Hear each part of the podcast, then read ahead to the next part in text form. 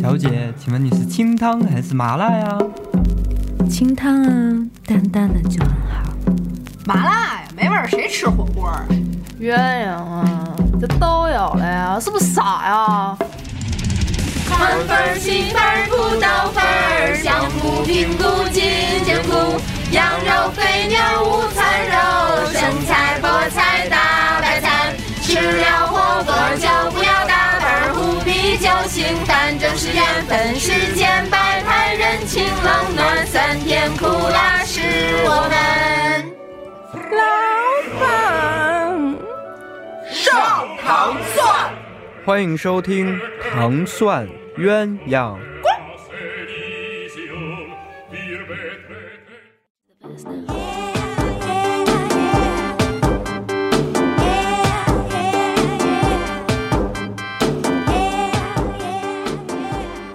Hello，大家好，欢迎大家收听《糖蒜鸳鸯锅》，我是萌萌。我是小爱，我是璇儿。今天呢，我们请来一位重量级的嘉宾。然后呢，这位嘉宾呢，不但是一个电影新人，还是一个摇滚老炮儿。嗯呃，今天借着龙抬头，来嘉宾 重量的介绍一下自己、哦，大家好，我是秦勇。嗯，啊。秦勇老师其实还是原黑豹乐队的主唱，然后呢，现在可能就是开始进军电影行业了。然后，所以其实我们今天主要也是围绕着秦老师这部电影，然后去展开这样的一个话题。你给我一气口，让我鼓鼓掌行不行？OK。所以其实我们今天这事儿跟奥斯卡并没有什么关系啊。怎么没关系啊？就是今天奥斯卡颁奖弄一乌龙嘛，然后今对啊，嗯弄得我特别生气，特别生气，就觉得晚上正好可以就着这事儿把电影这事儿好好聊一下。什么乌龙啊？我都不知道。就是那个今天他们您知道把那个今年最佳有一个电影叫做《拉拉兰》的，知道吧？《爱乐之城》。哦，嗯听说过。同时呢，还有一部电影叫做《月光男孩》，就是两部电影。那么在颁最后一个奖项，就是最佳电影奖的时候，然后颁奖人宣布了说这个奖是给这个《爱乐之城》的，全体主创人员上去哇鼓掌致感谢词，特别开心。然后突然有一个司仪跑上来说颁错了。不是他们，是月光男孩儿，然后所有主创下去，再换一波人上哇，来。太尴尬。对，那他们英文名是不是一样啊？不是，是那个拿颁奖信分儿信分儿搞错了，搞错了，对，就是在本来在场上的人脸色瞬间就变了。觉得这奖颁的特别随意。对我也觉得是。关键是这件事情一出之后呢，导致的是什么尴尬呢？是我国各新闻、新闻传媒、媒体、自媒体行业瘫痪了。对，微信迎来了有此有史以来最尴尬的一次事件。等于大家都希望《爱乐之城》不是提前写好，因为大家都是会要在第一时间拔得头筹来发布这个讯息，哦所以在这个说这个《爱乐之城》获得奖的这一秒瞬间，所有的稿儿都发出去了。哇，那等于今年全是这种事儿，对，包括今天朋友圈里也全是对。包括选这个美国总统也是这样。全是乌龙。大家就说为什么选美国总统的时候不发生这种事儿呢？嗯，估计美国总统这也是错了。哎，对，对就只不过是没有人冲上来就是叫停，来纠正这个错误，不然的话就是大乌龙。美国人民从此抬不起头。我这么一想，我获那电影奖是不是也？那那应该不能。那咱现在可以开始说电影了，可以可以。因为其实我看秦勇老师是这个第一次演电影儿，真是。是吧？所以我觉得我们可以说说演戏的事儿，因为这位小爱同学呢也演过电影儿，我呢演过话剧，哦所以我觉得咱们还算是可以有的聊。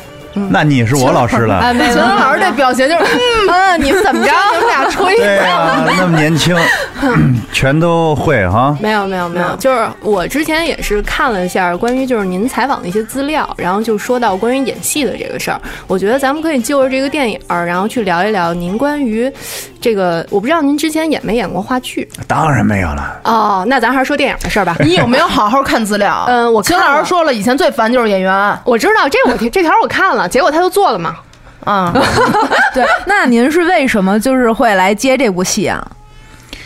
其实也是为了证明一下自己呗。嗯人活这么大，反正有机会就去挑战一下。嗯因为我最信服的一个前辈跟我说过，其实人最后比的就是故事，比的就是经历。嗯，所以说我的经历如果越丰富的话，呃，以后讲故事的时候，对。对不对？会吸引更多的听众。嗯，嗯所以我一直是遵循着他这个话，包括去呃航海，嗯嗯嗯，呃，我也去做过，嗯，然后学飞行也学了，哇塞，所以说只只要是有机会去冒险的，嗯嗯，嗯，你都会尝试一下。是的，但是不一定啊。据我了解，秦老师好像不是说这事儿一一看特危险，自己就要去试。首先是他答应别人干了这事儿了，嗯，是不是？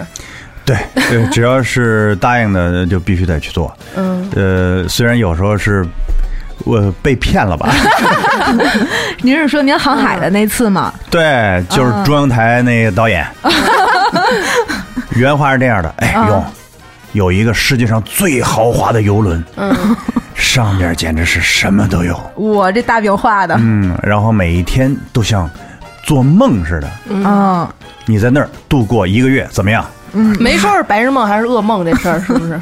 对我就这人，我就是这样嘛，我老往我自己想的那个地方去想。嗯，都往特好的想。是，结果办完了签证，我一上网一看，哦，后悔也来不及了，嗯全都是看着他们那些船员的航海日志，嗯。嗯，什么今天我们刚。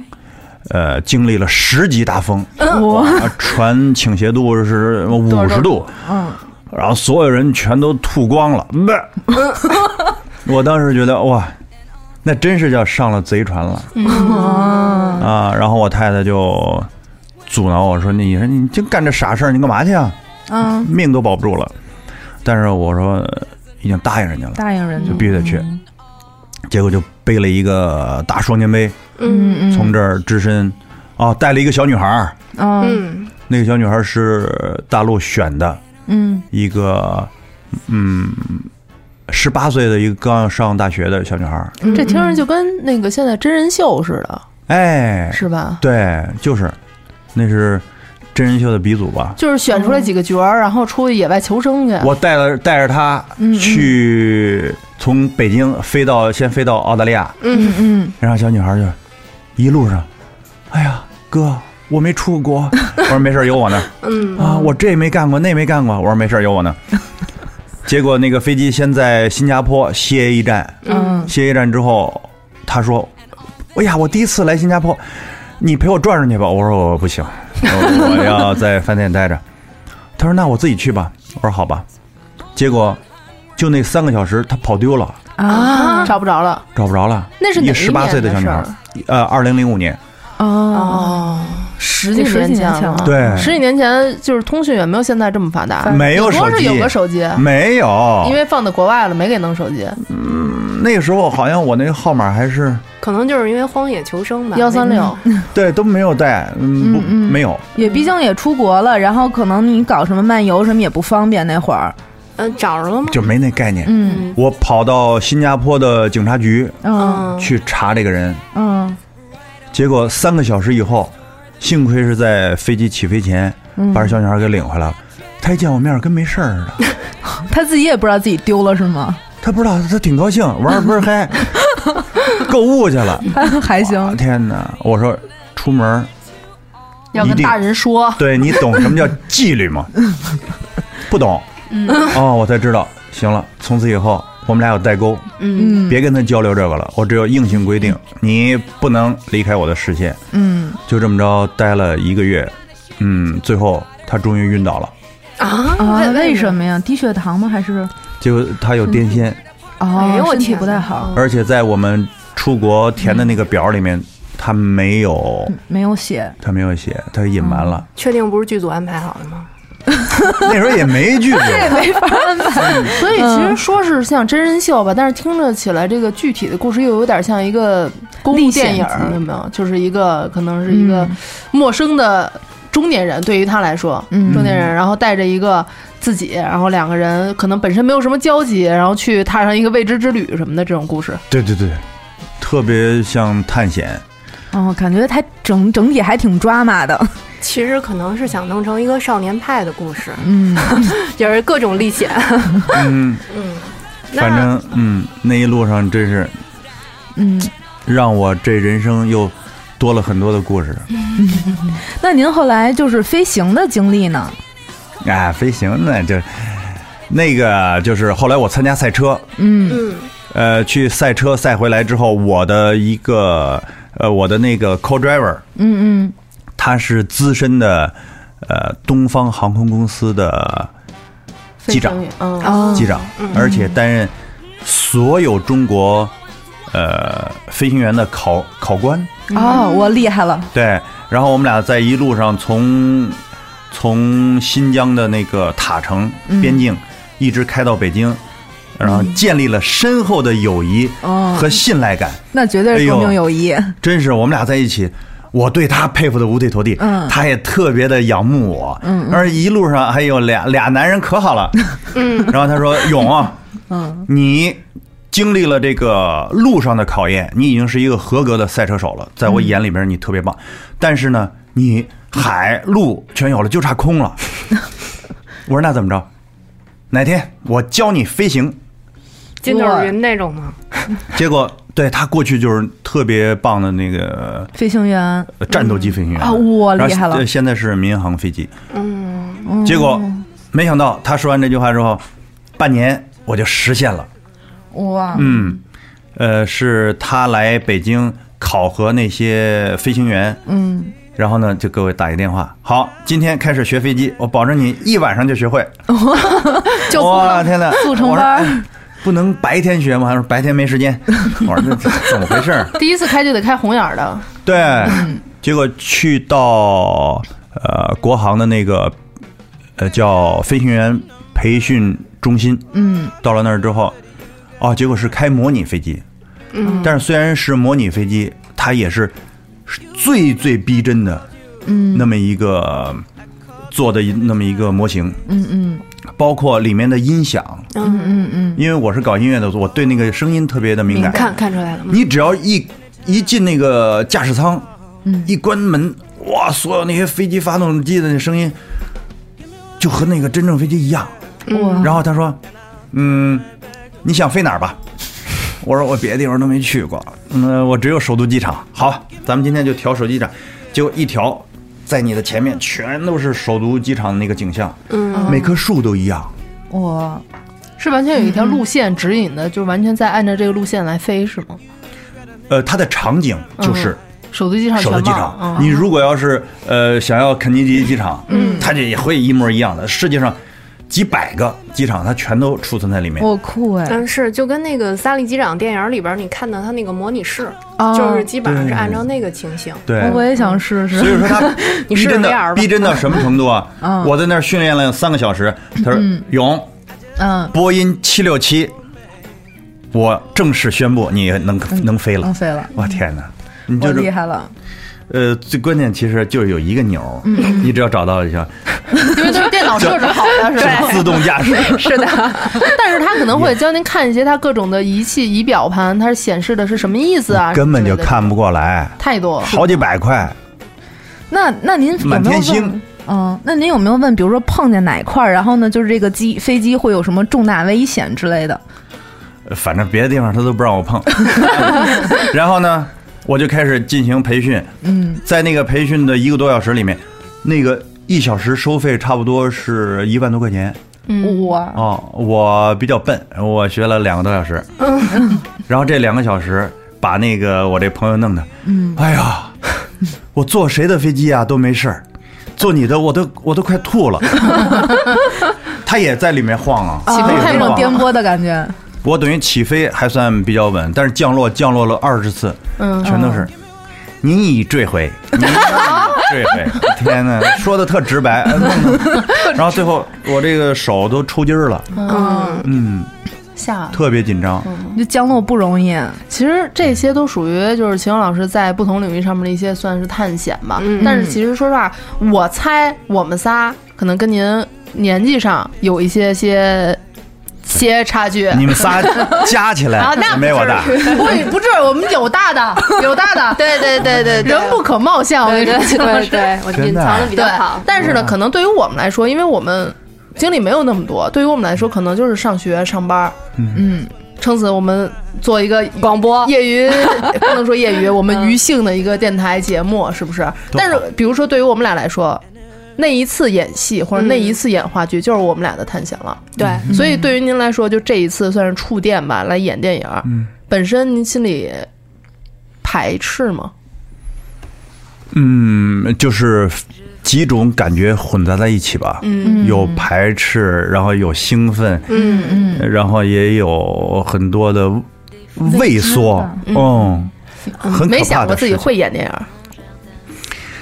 嗯，但是我在内心的最深处吧，有有那么一点儿自信，嗯。因为我把这个表演，我觉得就是，呃，怎么能够和我的这个性格去找一个共通的地方，嗯。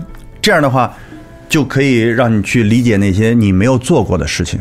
所以我就想，我本身呢，平常在生活中，我就是一个不算自夸啊，我是一个非常喜欢体会别人感受的人。嗯，明白。嗯那所以我说，我就用这个感觉，我去体会让我塑造的那个人，嗯嗯嗯我会时刻想他在那个时候他怎么会是什么样。嗯嗯所以我觉得这样的话，这个角色他就不会相差太远。嗯所以这个是给我唯一信心的一个来源吧。而且其实秦勇老师本身原来做音乐也好，或者说后来又有一些别的尝试也好，本来就是舞台上的表演也是一种表演嘛。可能在表演的，你说是表演的是一个摇滚的巨星也好，或者是怎么样。那么，呃，据我所知，咱们这回这个电影叫《走出尘埃》嘛，其实这个名字听起来好像是有一种重获新生似的那么一个感觉，嗯哼，对吧？而且据说这个电影跟您本身的经历或者说故事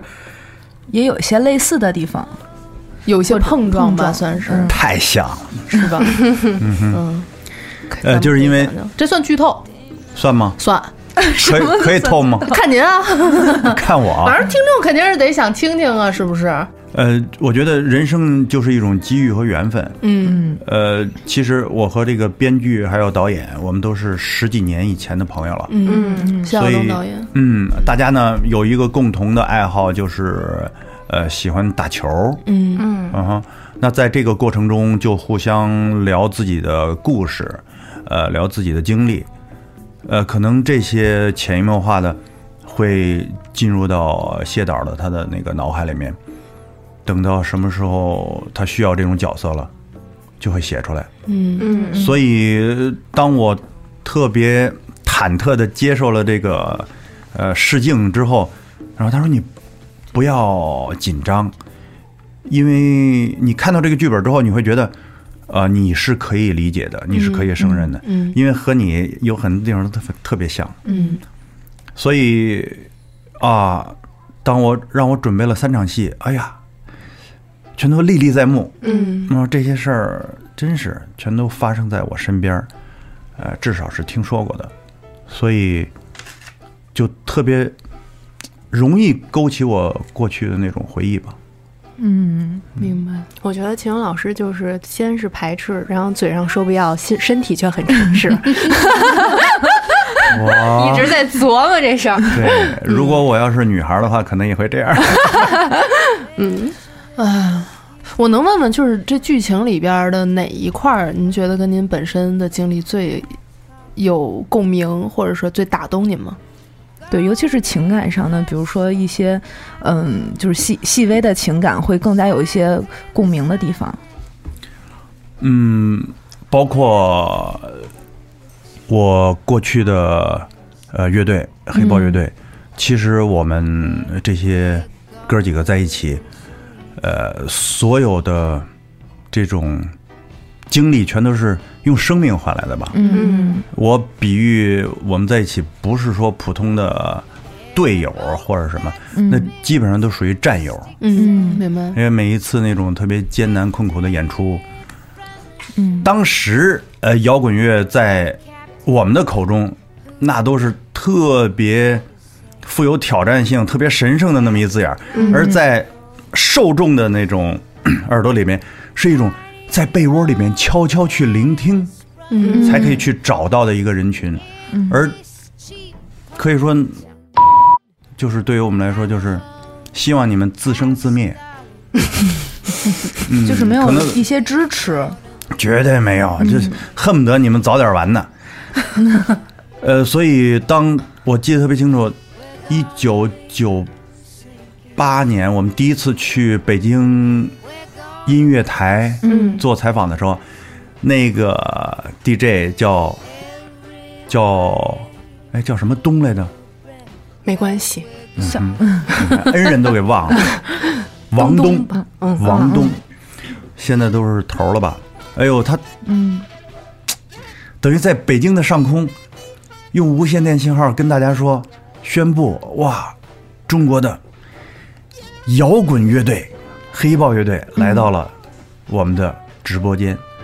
哎呦，当时我对他无比的钦佩，嗯。觉得像一个英雄一样，他有这么大的胆量去说出这些话。嗯。嗯，所以说，这个摇滚对于我们这代人来说是一种这种感觉，嗯，有一种就海盗电台的那个感觉，对，还是比较神圣，嗯。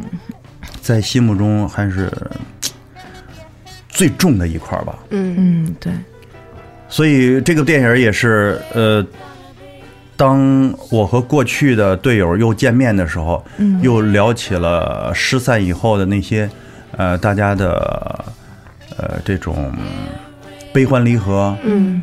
啊，那一刻真是，那眼泪就是自己就就会在眼睛里面转，嗯嗯让我感觉真是就像遇到了真正的队友一样。嗯所以说，这一切也是要感谢所有剧组人员的这种配合和营造。嗯他们每个人特别的专心，而且嗯每个人特别的迁就我。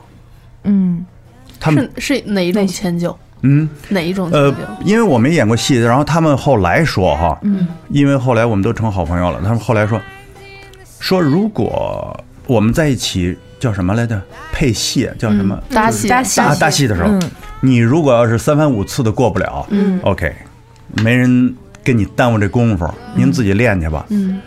而有的时候呢，你就是自己和自己搭，啊、你需要把对方的一个台词也背下来，是的，嗯。然后没人去，哎，来来，勇哥，我帮着你，咱俩一块儿搭。嗯嗯嗯所以，但是他们呢，全都是特别主动的，嗯嗯哎，问我需要什么，你要不要跟我一块儿搭戏？呃，咱们去练一下。嗯哦，我才知道，就像这些事情，可能在其他地方是没有的。嗯，而且可以想象，因为如果像是一个嗯有天赋但是没有过演过多经戏经验的人人来去嗯拍戏，尤其是像电影这种比较精密的画面的每一块儿，它的构图啊是什么的话，不说您的表演的情绪是怎么样的，嗯就是你光走位、调度。然后可能每一个脸的角度上来讲，它的讲究都很多。那对于没有特别多经验的演员来说，可能在这个上面会跟呃剧组上有一个磨合的时间段。嗯，对，而且如果要是没在第一时间把握对这些细节，自己会觉得有点尴尬，或者是挂不住脸儿。因为我我有过这种感觉，对对对，是，所以说它是一个，真是所有情绪的一个矛盾体。嗯。你既有既要放松，又要紧张，对，嗯嗯，哦，又既要自然，然后但是呢又不能太自然，太吊儿郎当，对，是不是就是 不能特别垮，嗯特别对，嗯尤其是咱北京话，你知道吗？嗯，是的，我天哪，一录出来，哎，你觉得这是自然，实际上一听录出来，你听一下，听不清楚，倍儿吃垮了，什么稀里哗啦的。听对，所以说这些都需要去掌控。啊。嗯，我需要。我我以为演戏还是就是挺简单的事儿，嗯就是没想到真这这里边门道这么多，因为我从来没演过戏。我觉得是这样，可能好多人嗯觉得艺术是一个比较随性，或者说让自己去发挥的东西。对对对，但是你要促成一个作品的产生，肯定是由无数精密的工作来在一起。嗯对，嗯所以我敢保证，嗯今天这个采访完了，嗯你肯定就会了。演戏吗？仨教授的哈，有理论的，然后有这实践的。嗯，那零三年的时候，就是大家都知道您家里面可能也有一些事情发生，然后那，是什么让您从一个潇洒的歌手，然后变成了暖男？其实就像我歌里自己写的，嗯嗯嗯呃，既然我们有缘相遇，我就不会把你放弃。嗯呃，更何何况这种呃血脉相通的嗯关系，所以我遵循的就是，嗯，随遇而安。嗯你这人生，不管是顺畅还是坎坷，这都是你的生活。嗯嗯你只有去顺应它，去接纳它，而且永远是要对上苍有一种敬畏之心。嗯嗯，这样的话，你才可能得到一点儿他的惠顾。嗯所以，嗯，遇到了这么一个宝贝儿，呃，虽然最开始很不适应，也经历了很多的那种呃叹息吧，嗯但是慢慢的啊，你就学会去接受它。你为什么不接受他呢？难道就是因为你是大多数，你就去否定他们那些少数的人吗？嗯其实他们那些孩子有他们自己的特点。如果你要从另外一个角度说的话，他们的那些才干是我们望尘莫及的。对，嗯所以每一个人都会有他的这种优势。嗯那么就需要的是人和人都是一种平等和关爱的。嗯这样的话在一起就不会因为他们和咱不一样嗯去排斥他们。但是我觉得是这样，就是您刚才说这个顺应天意、随遇而安，嗯但是这个是在于在发生一些事情的时候，可能自己不会做太多的自我斗争，但是我觉得在这个过程中肯定免不了一些选择的问题，嗯，就是需要面临选择，因为像我。这种年纪的人都会，我以为你要说出什么来，都会面临到选择上的问题。对啊。哪怕可能不关乎生死，或者说别人的人生，但是哪怕你说换个工作，嗯。我要不要离开这份工作，开启一个新的工作，或者说面对一些家人发生的事情，我要不要呃，怎么从这个件事情中，所谓就是说简单一点叫爬起来吧，这种事情。其实很简单，每一个人都有自己的座右铭吧。嗯我座右铭很简单，就是，嗯，一定要做你说过的，嗯嗯你说过了就一定要做，嗯，诺言很重要。是不是啊？嗯嗯你不会是因为啊，当时咱俩而如胶似漆的时候，你说出这些，但是你一定要永远记住这些话，这不是信口开河的。嗯所以，既然哎给对方承诺了，你就硬着头皮你要去做。嗯我就说，愿赌服输。嗯我觉得就是我印象最深的就是资料里边您提到说，就是比如说大家结婚了给红包，他俩要离了，我想买红包要回来，是不是我觉得这这事失信于人是不是是，嗯对呀、这不是儿戏。嗯，那所以说要要过吗？我我就是这么一个倡议，哦，我觉得这倡议不错，嗯，是不是？对对对，嗯我们在那个就是虽然没接触过大珍珠，但是在就是电视里面看大珍珠是一个就是特别开朗，而且就是特别阳光、非常可爱的一个孩子。就是我我不知道是就是叫他称他孩子，或者说一个可爱的大男孩儿，会可能会更恰当一些。就是您能给我讲给我们说一说他的故事吗？因为我觉得他真的是非常可爱的一个男大男孩儿。宋元给自己绕进去了。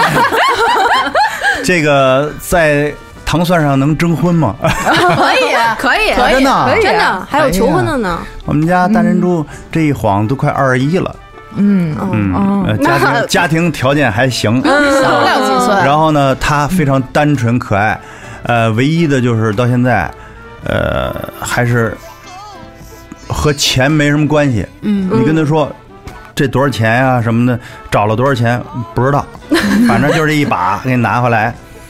嗯，他呢就是，我们就想让他特别的纯粹，嗯嗯所以就一直呃朝着这个方向去引导他吧。嗯呃，今天是他大学呃开学第一天，啊嗯，放了一冬天这个寒假了。嗯然后昨天给我表态，父王，我决定。嗯我说你决定什么呀？我还和上学期一样，不迟到，不早退。哎呦，哎呦，我说你真棒，给我一听可乐吧。我说好吧，可以。嗯、他呢就是也是说到做到。嗯嗯，好比说，我说今天要跑步了，啊，他答应了，他一定会做。嗯啊，你哪怕没有人去监督他，哎，你一看他在跑步机上自己都哼哧哼哧哼哧，然后那天我还不知道跟我说什么，父王，我真想不通，我说为什么呀？母后为什么把这个跑步机这个角度给我往上调了呀？嗯，我说怎么了？那真累呀、我都走不动了。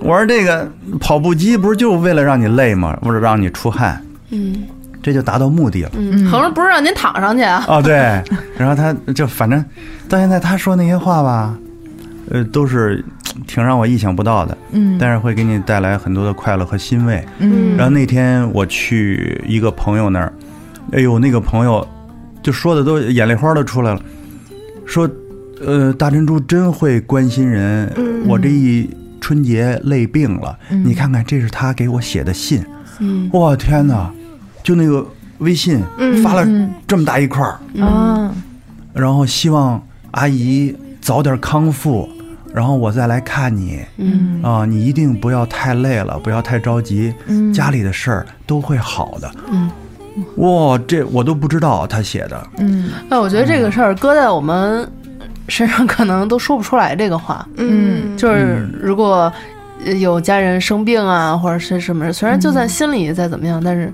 恐怕嘴上说不出来，文字也表达不了，嗯嗯就是没有办法这么纯粹。因为他的世界就真的很纯粹，我其实挺羡慕他的这种生活、这种世界的。嗯哼，如果就是。呃，喜欢这种纯粹的男孩儿，请给我们糖蒜留言。对，因为其实中国人表达情感是比较含蓄的。嗯然后我觉得就是您这个，您这这什么意思？含蓄啊？我不是很含蓄，所以我想，所以我想说，他现在快含蓄不住了。我可能要含苞待放。嗯，就是关于您这电影，实际上是跟大珍珠也有一定的关系，是他的愿望吗？真是，嗯、就是就是因为他的愿望，然后给了我百分之九十的勇气吧。啊，因为他那时候从小就立志，我要当导演，我要当，尤其是拍古装片的导演嗯，啊。然后父王，你放心，主题歌肯定是你唱。哪个片儿？哪个片儿把他感染了呃，从《还珠格格》啊？我一猜这也是我的启蒙。是不是？好的，哎，下一次把他带来，你们就一块儿看所有的细节，他能只字不落。哦，这我可以跟他对标电视剧这真个。的，你当心他骚扰你啊！骚扰，肯定喜欢你。大晚上起来开始背人名儿是吧？你背一个，我背一个。然后就开始，姐姐微信呢，咱俩留一个，嗯，啊，就那也每天就给你发。嗯，那不是挺好的吗？就是让你生活多姿多彩，有有一个小暖男。那必须的，关键是没有那么多人能在能在电视剧领领域跟我抗衡，你明白吗？哎呦，那行，我记住你了。嗯嗯，您刚才提到说那个大珍珠说不迟到不早退是他的那个愿望，然后我人生最害怕的两件事儿就是一个是早起，一个是迟到，但这两件事儿是挨着的你。也不立这事啊。谁我不立，但是我害怕这两件事儿嘛，嗯一个是早起，一个是迟到，所以我想问您说，关于电影这这这方面，您最害怕的 是什么？对你是怎么管的这事儿？怎么样？机智吗？听前半句，万万没想到后半句是这个问题。对不起啊，我没管好。我最怕的，对，我最怕的就是，就拍电影，您觉得最难？嗯哼，嗯，就是没有一个理解你的人。哦，电影上没有理解你，观众吗？不是不是，就是我们那个团队啊，嗯嗯，好在真是，呃，排完第一场戏，嗯全体起立鼓掌是吗？呃，对，拥抱，然后呢，而且就是我的心里的那种期待值和他们是一样的，嗯嗯啊，我就心里有谱了。嗯，你就怕你找不着知音，是不是？就跟过去我唱歌似的，我录音啊，我觉得不好，哦，那制作人也会说这句不好，嗯那所以我们俩就有合作下去的可能。嗯如果我觉得不好，他说：“哎呦，这倍儿棒。”然后我觉得那特别棒的，这什么玩意儿啊？那那就悬了，这得换人了。嗯，所以说，真是这个团队给了我很大的信心。而且到最后是去年的这个时候特别冷，每天都是零下十几度。嗯嗯，然后我只要是一出场一拍戏，所有的这帮小哥们儿就鼓掌。嗯嗯，哎呦，勇哥的戏，行了，今天能早下班儿。嗯，过得快，我外号叫一遍过。哇，嗯，呃，虽然有点夸张，但是呢，我真是就是，其实我的表演里面掺杂了对他们的那种牵挂。嗯我就是为了这帮兄弟姐妹们，我也得快点儿。嗯嗯，你想想那大冷天儿的，人家那个手露外边儿，嘎举着杆儿，那真受不了，举不了多长时间的。对，因为如果是比如说你灯光的问题，或者是你拍摄角度啊、摄影什么的问题，那可能再来一遍或者怎么样的。但是从表演自己本身的情绪出发，就是不能给别人增加负担，是这个意思。是是对，，尽量减少那些低级的失误吧。嗯嗯，但是说到低级失误，哎呀，呃反正拍片的时候就有很多特别，呃，觉得特别好玩的事儿。嗯啊，说说，就是我们那道具师，哎，道具师叫什么来着？那哥们儿道具都统称都叫道哥。啊啊，对对对对对对，他名儿也特可爱，叫九五啊，啊，一个特别淳九五之尊那个九五吗？一个特别淳朴的一个农村孩子。嗯哎呀，他他他他的洋相出最多了。然后其中有一场戏就是我拿着这巨额的这医药单儿嗯嗯啊，我简直是就陷入绝望，嗯因为那个钱我当时根本就筹不到，嗯所以说我需要抱着那个那叫什么呀？那个病历本吗？不是那个交费的那个交费单儿，哦，嗯然后我就在那儿特别的绝望苦闷。嗯嗯然后我就一行一行的看啊，我的母亲啊，七十五岁，髋骨骨折，粉碎性骨折，嗯，需要马上动手术，嗯，金额三十二块六，我一下出戏了，是不是？我天哪，给我这特写啊捋捋着，一看到这儿。就这样扑哧一下，换一块纱布，然后紧接着大喊一声：“我九五！”是勇哥，怎么了？我说你，哎，我也想做三十二块钱的手术。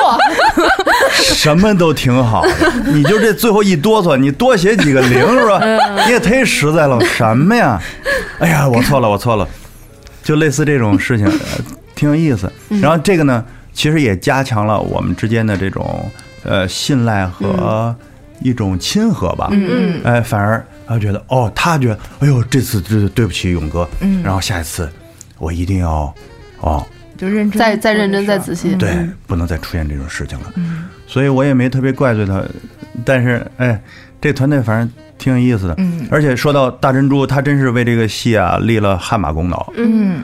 嗯，有有一场戏是我穿着真皮夹克啊，嗯。和那个城管的厮打起来了，嗯。然后这个镜头拍了差不多得八九遍，嗯，调度比较复杂，是不是？对，然后终于把我这个袖子给拽下来了，扑哧一声，我的袖子没了。哎呦，这一下导演绿了，在天黑之前还有两场呢，嗯还得继续拽，嗯，结果这提前就给拽掉了。说这怎么办呀？这个这这废了，全废了，前面全废了，没法接了。然后我说：“我说导演，别急，为什么呀？这件衣服我买了两件。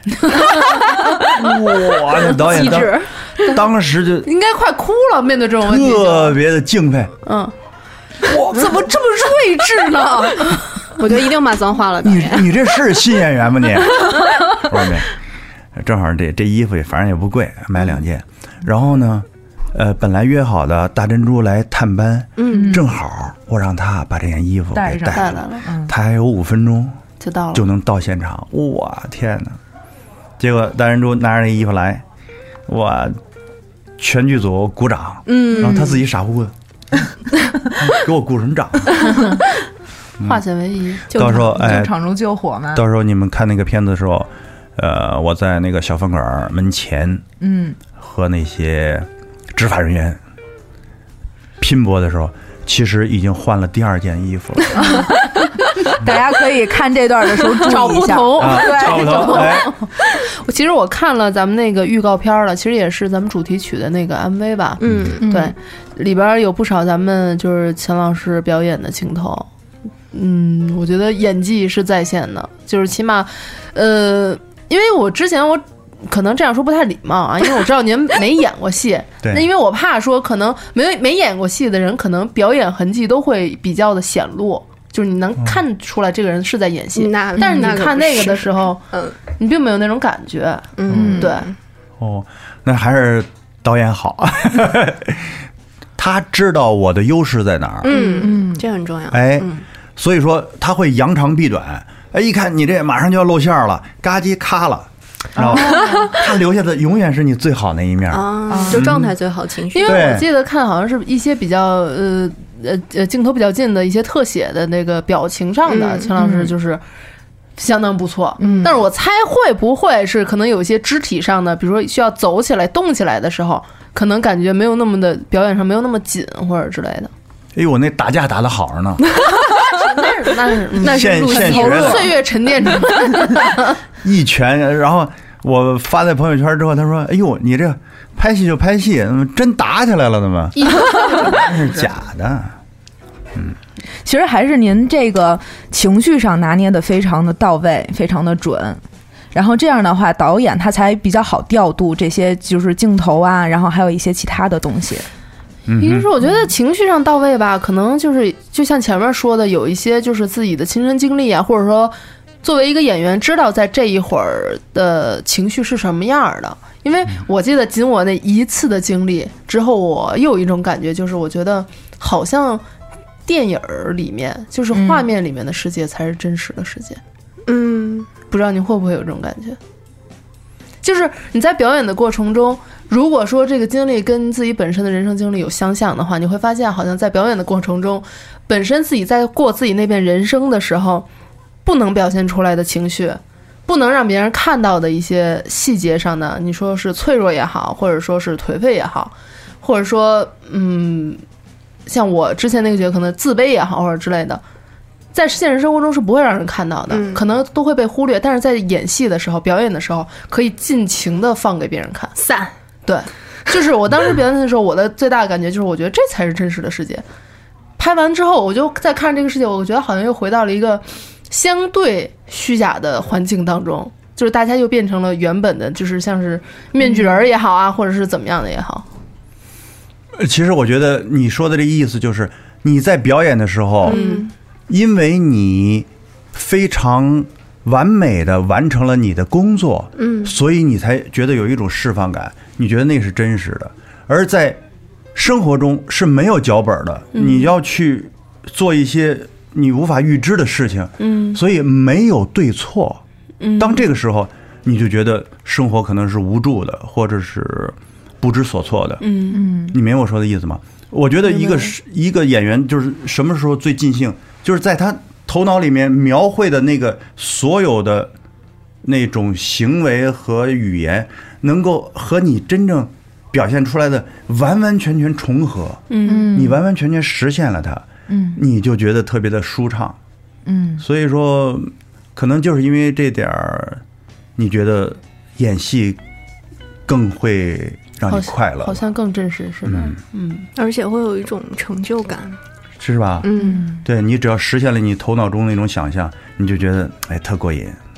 呃，我记得最清楚的就是不是这个在电影里面啊，嗯。二零零零年一月一号，那就是千禧千禧之夜，嗯。我们应邀去呃中国第一个日出的那个地方，嗯是浙江的叫什么？台州啊什么，嗯。在那儿演出，结果演完之后，我们的音响师特别委屈的跟我说，嗯说音响师不给咱们开音量，他说为了保护机器。啊？哦，不把这个音量打开，所以说导致底下的观众不知道我们在干什么，哦那这样也其实我们都是都是有经验的。呃，当唱到哪首歌，甚至于哪个小节的时候，嗯底下会有一种什么样的反应？嗯这在全国全国各地、全世界全都是印证过的。嗯但是那天我也觉得是，我怎么唱，底下没反应，在那嗯看着，傻乎乎的。结果我知道是这原因之后，哇一下，头发一下立起，怒发冲冠。嗯然后我就过去了，那是从上海来的音响师。我说我们的音响师跟我说了到底怎么回事。嗯，我跟你说，我们黑豹乐队出生入死，拼下来这么一点点的成绩和荣誉，嗯就毁在你这个钮上了，知道吗？这么着，你是要遭到报应的。嗯嗯我告诉你，今年是啊，这个新世纪头一天，我就先报应你一下。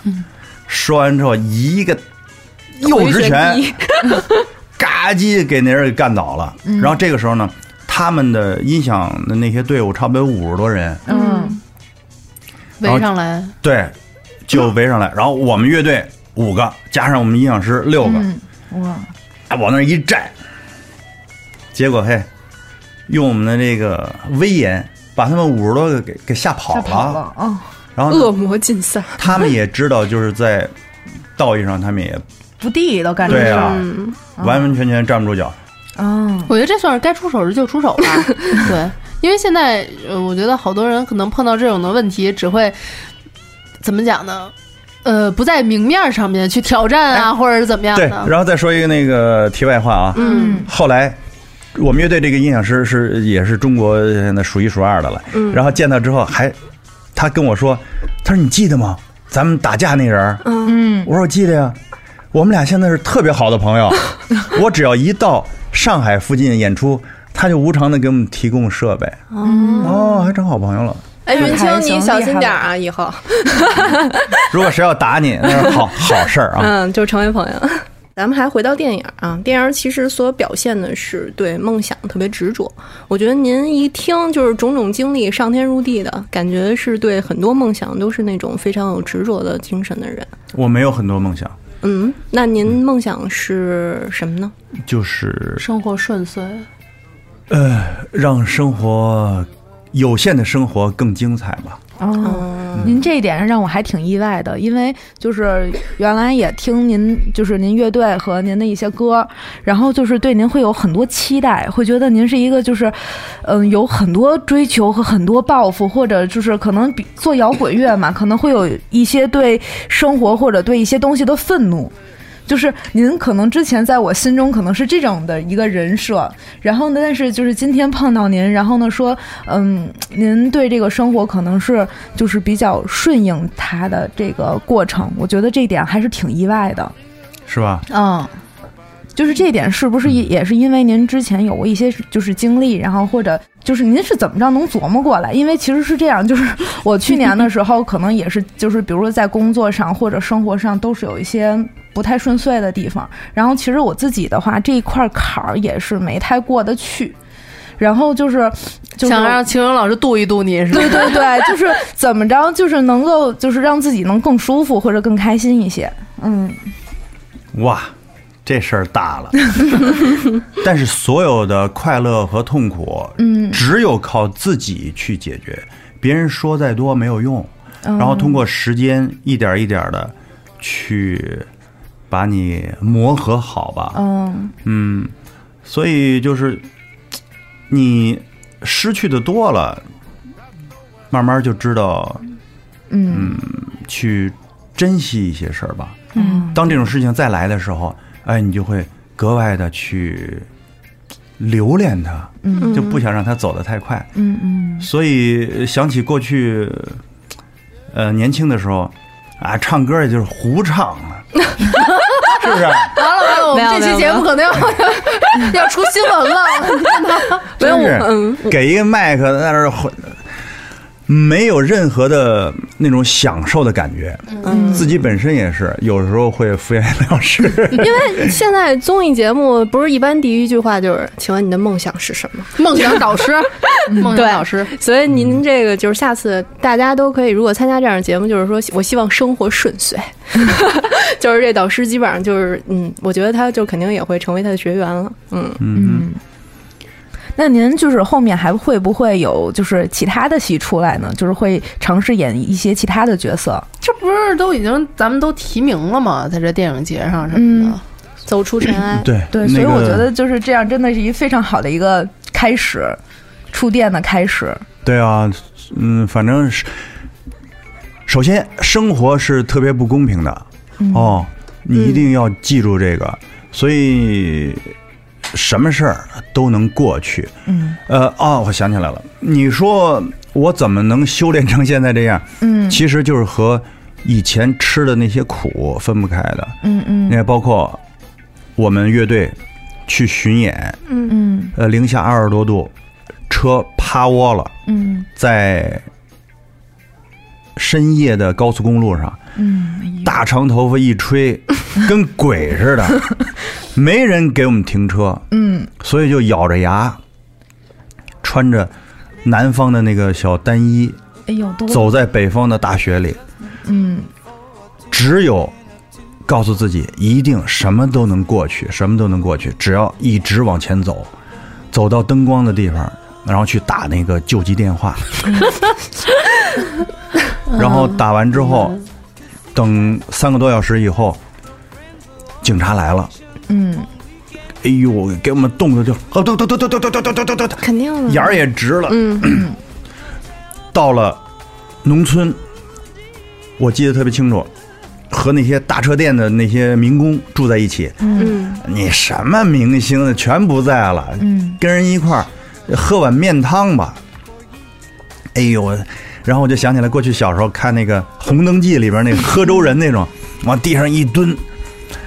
啊天哪！前两天还在台上跟人家这指手画脚呢，现在在那抢面汤。嗯然后等稍微暖和一点儿，嗯把车修好了，我们回到了北京，我们的那个公司，我记得特别清楚，在奥体中心。嗯那看门大爷不认识我们是谁，嗯因为我们披的全是那个从农村弄 被子面弄来那被子，你知道吗？大红花、牡丹花配金凤凰那种，加上大绿叶，然后往脑袋上一捂。我说大爷，开门儿，是我，一开这被子是我。哎呦，勇子，你怎么都变成这样了？赶快进来，赶快进来。然后后来，我们为了纪念这次事件，把我们这个被子，嗯一直塞在我们的贝斯鼓里面。哦，所有所有的演出全带着它。嗯就是以备不时之需。后来对，后来去过的地方就比较好了，真是用不着那被子了。但是偶尔从那个洞里面，嗯哎，又看到他一眼，你就会觉得啊，没有什么了不起的。嗯我们在那种情况下都能活过来。嗯呃，记得特别清楚，就是我们的一个音响师，呃，我们一起回来之后，就说了一句话：“哥儿几个，好好活着吧。”哎呦，特别感慨。结果现在我们这一圈人第一个走的就是他，他先走了。所以当哎你的身边这种啊悲欢离合多了，嗯你吃的苦够多了，所以说自然剩下的全都是好的了。哦，所以你就什么都不会怕了，明白了。对吧？这事儿太像小时候家长说的那个，长大你就明白了，嗯，多事儿一个道理。是但是呢，呃，作为年轻人，必须得撞这南墙。嗯，我们全都是，哎管你爹妈怎么说呢，明知山有虎，偏向虎山行。必须撞南墙，嗯撞得头破血流，这样记忆最深，而且现在回忆起来也最有意思。嗯，嗯，我觉得我是那种就很膨胀的人，就是如果我要是你你有过这样，看得出对吧？来 是如果我要是有过这种经历，就是我一定觉得哇塞，我是特别牛逼，就是一下就是会把自己就就是就觉得。就以后什么事儿都难不倒我，不在话下了哈对，不在话下了。我这都经历了，以后那些还算什么呀？对，但是人会你刚觉得自己牛，马上肯定给你压下去，对对对。然，后再从头再来。嗯。哦，反正我是总的觉得，就生活总是苦的，嗯，真对是。真的，可能这么说有点悲观哈，就是要是切个题的话，我觉得生活就是一片尘埃，嗯。就是一直苦。那有的时候，比如说你可能碰到一些家里的事情啊，亲人离世之类的，嗯呃，最刚开始你会觉得不知道要怎么度过这个坎儿，不知道怎么去面对。但后来我再经过再而三四的事情，你会觉得，既然生活这么苦的话，可能这些被你爱着的人，他就会早一点的脱离这个痛苦。嗯，你是呃这我对我现在我我是会让自己这样想，因为生活太苦了。那如果从宏观上来讲，生活这么苦的话，人生这么苦的话，我不知道我这岁数有没有资格说人生哈。嗯，没有，嗯嗯，对，但是对，嗯，就是这么苦的话，那只能从细节处，就是你生活上你周围的人，你做的每一件事情上的这些小事上去找到，在你有限的生活里，嗯让生活丰盛，肉体丰盛。嗯我现在你已经做到肉体丰盛了。那儿有一膨胀的，这儿有一肉体丰盛的，是不是？所以其实我我觉得你说生活是一片尘埃这事儿是有点过于悲哀。我是觉得生活是分阶段的，嗯就是它会给你点苦，但是你经历了这个苦，还会给你甜枣吃。就是你每次奔着那个甜枣去的时候，嗯你就会觉得经历的这些苦，嗯可能过去了也就过去了。嗯，当然，我不希望咱们每个人都经历太多的苦楚。嗯、那回归到电影这块儿来说，嗯就是生活虽然有诸多不顺嘛，但是我觉得电影咱还是说说，就是关于这个走出尘埃。您我有一问题，啊？什么？就是关于这个电影的主题曲的问题，嗯包括我听啊、看歌词什么的，我有一种不理解，因为这个歌词吧，我听着基本上讲的是面对生活的各种艰难，嗯然后不低头、不放弃等等的这种含义。但是为什么要被原谅呢？因为这首歌叫《原谅我》，而且副歌的部分都是说原谅我怎么怎么怎么样，原谅我怎么怎么样。这算是一种调侃吧。嗯嗯哼，我觉得可能是就是在人生中，就是没有那么顺遂的时候，难免就会对就是这些不顺遂的东西，会有一些就是调侃，或者说一些嗯，就是换一个俏皮的，就是。角度来去形容它，然后呢，这样的话，可能就是一切就会显得没有那么难。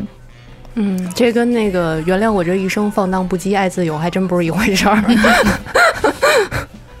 哎，这事儿我还真没琢磨。嗯，因为我今天嗯听这首歌、看这个词的时候，我就是一直在想，为什么呀？我为什么就是如果已经这么难了，或者说我已经在这个这么难的一片境地中，我走出来了，我这个让自己鼓劲儿也好，或者怎么样也好，我走出这片尘埃了，但是我居然还要被原谅。嗯，没事儿，这可以当做一个迷思，留给到时候看这个电影的人。没准儿有秦老师、勇哥，到时候自己 可能回去还会琢磨这个事儿，对我我在想创作这个词儿的时候的那个在想什么是？怎么想的？我刚才提到的说，就是您在这个电影里印象最深刻的事情有没有？刚才你问一最难的，现在又问最深刻的，，这都是小学的作文命题。嗯哼，嗯印象最深刻，嗯，哇，太多了。据我所知，这部电影成军能够开始拍，就已经是突破了重重阻碍。嗯，是不是是，嗯，一会儿这个没了，一会儿那个没了，咱还是然后 包括，对，包括，呃，我真正觉得哦，这个电影确实要开拍了，嗯就是那个，呃，我们剧组的那个管服装的小女孩儿，嗯。嗯。然后敲了我们家门儿，嗯，说秦老师，我来妆，哎，我来选一下，呃你看看你们家有什么合适的衣服。我说，哎呦，这个好像真要成了，嗯。真要开拍了，不是闹着玩的了。嗯，然后从那以后，我就收拾行李，装了一整车的东西。我天哪，就像过去要上山下乡一样。就是您觉得这里边用得上的，全都带上去了。对啊，没有这个经验，嗯然后其实准备的就像外出野餐似的，也挺好玩的。嗯呃，离家出走，我和李刚，他把我照顾的非常好。嗯虽然那么冷，一个多月没得病，嗯。哎，真是太棒了。其实每一天都有特别难忘的事情啊，嗯。包括你说多背，嗯。嗯。有一个有一个夜戏啊，就是啊，就是我在那个 MV 里边抽烟的那个，嗯嗯嗯。我是不抽烟，嗯。但是导演说你必须得抽，我说那就抽吧。那抽完之后说你这太不像了，你得往里嘬 往下咽，啊，就抽了那一口，哎还不错，就一下就过了。嗯然后我跟他说，跟李刚说，哎呦，我我要吐，抽的就是那个我们那厂工抽的那最便宜的烟。嗯哦，后来我还儿大了，专门自己买一包，对我专门去那个小卖部看了一下，好像两块三一包，也不知道多少钱。哦嗯然后什么都准备好了，因为它是一个长镜头，嗯需要特别大的那个，呃，其实我这压力挺大的，连说带比划的。结果嘿，马上就要开拍了，听着那个马路上一声巨响，怎么了？结果一个车撞墙上了，哎呦，要处理半天，那么大一堵墙，你说这谁都能看得见，就赶上那么一傻帽，嗯。咣一下就正怼那墙上了。嗯，把那个机器盖子也给撞起来了，水箱也给撞漏了，那哗啦哗啦哗啦哗啦。我们导演就啊、完了完了，咱们怎么那么背啊？警察一来，那我们这根本就拍不了了，是嗯整个全都白费。嗯全剧组一百多人在那儿，哇天哪，这这什么事儿啊？全都赶上了。嗯，哎，但是好在，哎，那哥们自己把车给拖走了哈。嗯，嗯他还没什么事儿，我估计他是酒驾，然后他比我们还着急，是一看没什么人，咵石头石头，哎跑了。嗯，反正类似这种事情，哎，太多了。好事多磨，我觉得咱们刚才说太正经了，这些都不行。因为据据听说，这个电影一开始就是床戏，咱们还是聊聊这块儿吧。哟，谁跟谁床戏呢？对，不知道谁跟谁床戏啊，那那不是我还是谁啊？所以说说，就是您第一次这拍床戏是什什么感觉？紧张吗，得提前报备吧，这事儿得。嗯，太尴尬了。嗯哼，嗯、怎么说呢？俩人先鞠躬，就您跟那位女演员之开之前比较熟吗？根本就不认识。一见面肯定要拍这场戏，得先对不住，对不住啊，放会儿招呼。我没那么鲁莽，为什么要对不住？不是，就是有的时候男演员在演这些戏的时候，就是客气嘛，哦嗯哦，应该这样哈。也没有，就是我我你不早教我，可能当时我演这种戏的时候，男演员觉得对不住我，当时我这被窝一盖，好家伙，在里边不知所措，就像被绑在床上一样，嗯，傻了。然后后来，呃，我才明白，其实，呃，你不需要自卑，因为，这我们我们 呃，不是，呃，因为那个，你看那个冯波啊，他是电影学院的研究生，人家是学这学多少年了，嗯。专门有呃特别长一段时间，就是练这个床上戏，你知道吗？啊，最后弄得男女同学都简直是就非常自然，非常的呃可以淡定吧。嗯嗯。那人练那么多年了，嗯，我这上来，而且我说这导演你太缺德了，第一场戏就弄这个。第一天第一场拍就拍这个，哦，这门槛哦，no, no, no，太高了。第二第二第第二场。嗯。但是这是电影一上来的第一场戏，是不是？那也不是，也不是那那不是，嗯。嗯。所以说，这个导演啊，他很有头脑。嗯。他过去是呃北大化学系的高材生，嗯。所以他知道怎么去安排，怎么去调动这个演员的情绪，怎么让你们俩在最短的时间给你们服药了是吗？就产生这个。化学系的高材生，对，要不然说前半句我也纳闷了，怎么化学系就会调度这了？化学反应。嗯，所以说，经历了这个床上戏之后，哎您讲讲细节。没细节嗯啊，秦秦老师还是很羞涩的，跟他讲什么让讲什么，就大嘴一张叭叭讲，一到这块儿没有细节，没有细节。呃，发生在冬天 嗯哦哦，，那肯定有棉被吧。嗯所以说，跟你讲半天细节，那也在棉被，嗯，棉被一盖，啥也看不见了。那您主要咱还是得看戏，嗯，看戏就知道具体是什么过程了。嗯嗯嗯嗯，我们就是想听听尴尬的，结果 反正让我想起来呃初恋的感觉吧。哦，嗯，而且而且有点像因，为除了初恋，可能也不会这么紧张了。啊，不是，而且像我体验了一下过去旧社会嗯那种那种包办婚姻的感觉。是不是？估计就晚上必须把这事儿搞定。就是我这种感觉俩人刚认识，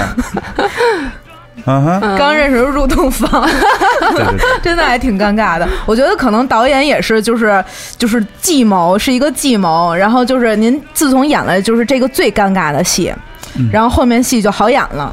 哦，要不然你整天就担心啊。心理压力太大，也可能是期待。好吧，下一次一定会更好，也就是自然了，特别熟悉了。是不是？嗯明白了，嗯，那其实咱们刚才也说了，就是这个电影的促成，从开拍，嗯。到最刚开始可能他打算怎么拍，到后来怎么开始拍，到最后他的一个成果的呈现，再包括这个电影它可能在剧情中本身跟您自己本身的人生经历，或者您身边的人有一些碰撞或者共鸣相似的地方。那您觉得对于这种种的一条路走下来，对于这整个参与其中的人，您有什么想要对里面特别重要的人说点什么的话的这种感觉呢？嗯，那就是呃感激，嗯嗯，呃，没有他们给我这些动力啊，我真是寸步难行。嗯。嗯包括演我妈妈的，嗯。嗯，呃，他们后来说你学到了，你这下演技行了，嗯。你又有这个呃叫什么体验派。嗯。啊。又有学院派是不是？啊，然后你又有方法派，嗯。你集二派为一身，你能演不好吗？嗯。方法派就是我妈妈，嗯哎呦，她立竿见影，教我很多东西，嗯而且我真是受益匪浅。嗯呃，包括第一次我就感觉不对劲儿，我深夜回家怕惊醒她，嗯嗯蹑手蹑脚的去从她手里面轻轻拿拿出这个遥控器，嗯去把电视关了。然后我排完之后，一放回放，我说不对劲儿啊。嗯他说：“孩子，怎么了？你跟妈说说。”我说：“我怎么像小偷啊？” 孩子，你真聪明，咱俩感觉一样。我告诉你为什么？我说为什么？没听说谁进自己的家会弓腰驼背儿的。嗯你的脚做的很对，是蹑手蹑脚，但是您弓着腰，那绝对就是小偷啊！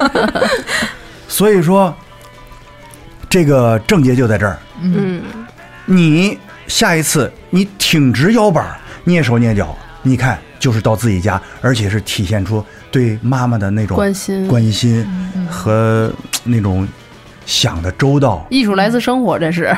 嗯哎呦，我照着他说的这一做，我说太对了。其实我脑子里想象是这样的。他说：“你看，有了方法就是好吧？” 谢谢谢妈。嗯所以，然后还包括我，呃，教会了我很多，像，好比说，哦，你们都是资深人士，啊，没有没有，我问你吧，嗯，让你表演一下尴尬，你怎么表现？那我可能就两瞪眼儿，就是怎么两瞪眼儿？就是怎么两瞪眼儿？嗯嗯，就是就是眼睛可能会动一些，然后贼 呀、对，你有点尴尬。尴尬里透着贼劲儿。贼拉尴尬，是不是？或者就是动作小，或者就是就是比如说脖子或者头不动这种可能会拘谨，就是表现拘谨，可能我可能用拘谨表现尴尬。就是我猜啊，嗯人尴尬的时候会不会想要假装没事儿？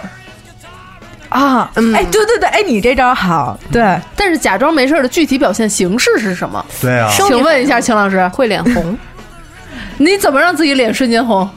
对啊就憋气吧，可能。方法方法论，自己俩俩巴掌。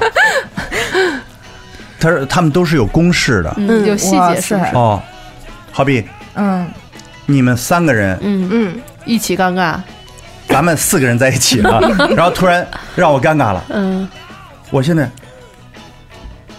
看看你，嗯。嗯看看他，然后再看看他，再看看地，嗯，嗯嗯嗯，您这是羞涩，也也也，羞涩也行哈。每个人尴尬表现不一样你可能是不想让人看出来，但是我可能没反应过来，没搂住，然后就让别人尴尬了。对，哎，通过他这么一说，嗯，哎呦，又过了。嗯，您这个再传授点方法，我们这儿也学学。就我们这将来也都希望还能多演点这那这那的，嗯。是不是？是？嗯，嗯。嗯，哎，还有什么来着？好，李刚学的比我多吧？嗯。他是第一届的中戏的毕业生，嗯。嗯，呃，一九六几年，哦，哇塞，所以说非常的有经验，嗯。而且他教你这些啊，立竿见影，嗯，嗯，马上教完之后你马上用，嗯。哎呦，就过了。啊。好使，嗯。所以说，呃，这个演我妈妈这个确实是从他身上学了很多东西，嗯。嗯，而且他人特别的特别的醇厚，嗯。嗯，而且有求必应，嗯。真是特别好，特别善良的老太太，而且他们家，她七十多了，嗯，一家子老老小小全靠她一人，啊哦靠她演演戏来支撑。呃，靠她做饭，好，好嘞，生活中也得靠她，嗯，身体真挺好。那那您对就是您有没有什么期待？就是比如说有什么样的角色，您还是挺想去试一试的？其实这种就是整期录下来啊，我一直嗯看着秦老师，我觉得秦老师应该演一个什么，类似于就是再拾的拾的，比如收拾收拾头发什么的，演个什么杜月笙之类的那种角色，杜月笙，就是那种上海滩那种大哥霸主之类的但是因为秦老师看起来又又是比较一个温和的人感觉，不是，我就是我觉得面相不是那种特别狠的那种面相，嗯。对，所以应该演一个那种儒雅一点的啊，大，哥，那我觉得这还真是就是 挺好的。俏面杀人的那种，你这是夸的吗？不是啊，不好意思，好吧，记下来了。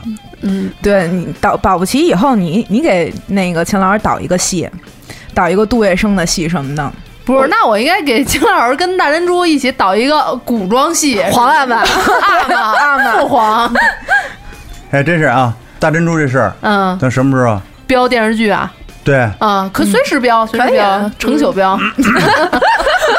但是孩子长身体啊，跟您说不能太晚睡你们这个你们这个节目有没有什什么什么热线电话？啊。就是我们待会儿就留手机号吧。对对嗯对，您可以让他深夜拨通我们的手机号。啊，必须得深夜。对，就是暗号一定是得唱电视剧主题曲那种。嗯所以您还没说您最想演什么角色呢？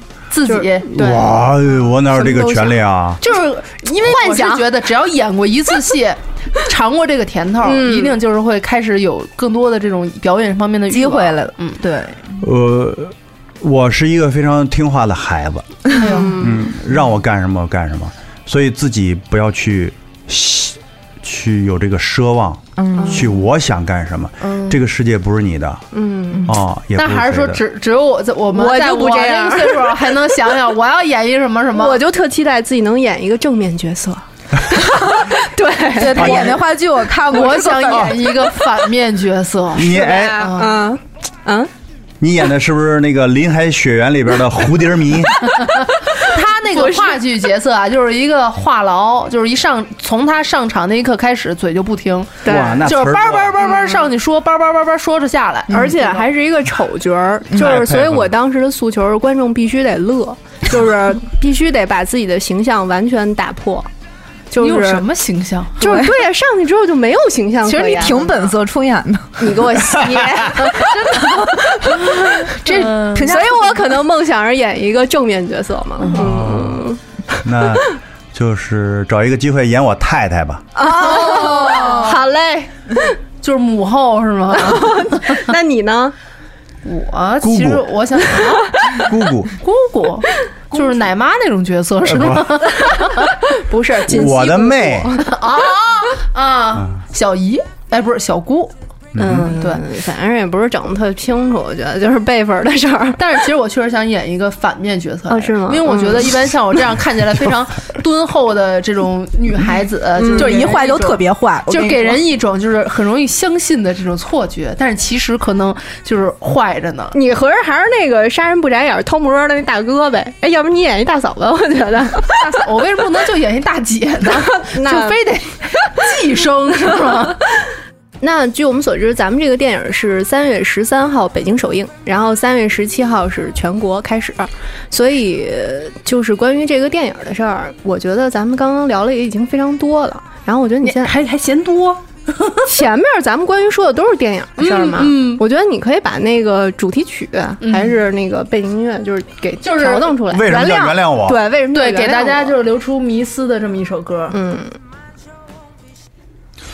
我跟你说，我想起了一个场景，嗯。你记得那个拯救大兵瑞恩吗？嗯。嗯嗯，嗯，在敌我双方你死我活的那一刻，虽然我是敌人，嗯。我依然在你临死之前，我会跟你说，I'm sorry，嗯。然后把刀插进你的心脏，结束你的生命。嗯。我当时好像想想的是这个场景，所以原谅我吧，对不起，我要远走高飞，我要继续为我的梦想拼搏，我不会放弃的。哦，哦，居然居然是是这么一种想法。嗯嗯，就是说原谅我，我不会就此就把这些事事情搁置，梦想搁置，我会我不会。放弃。人生不能重来，拒绝淹没在尘埃。我们相信，梦想不死，爱情不死，真我不死。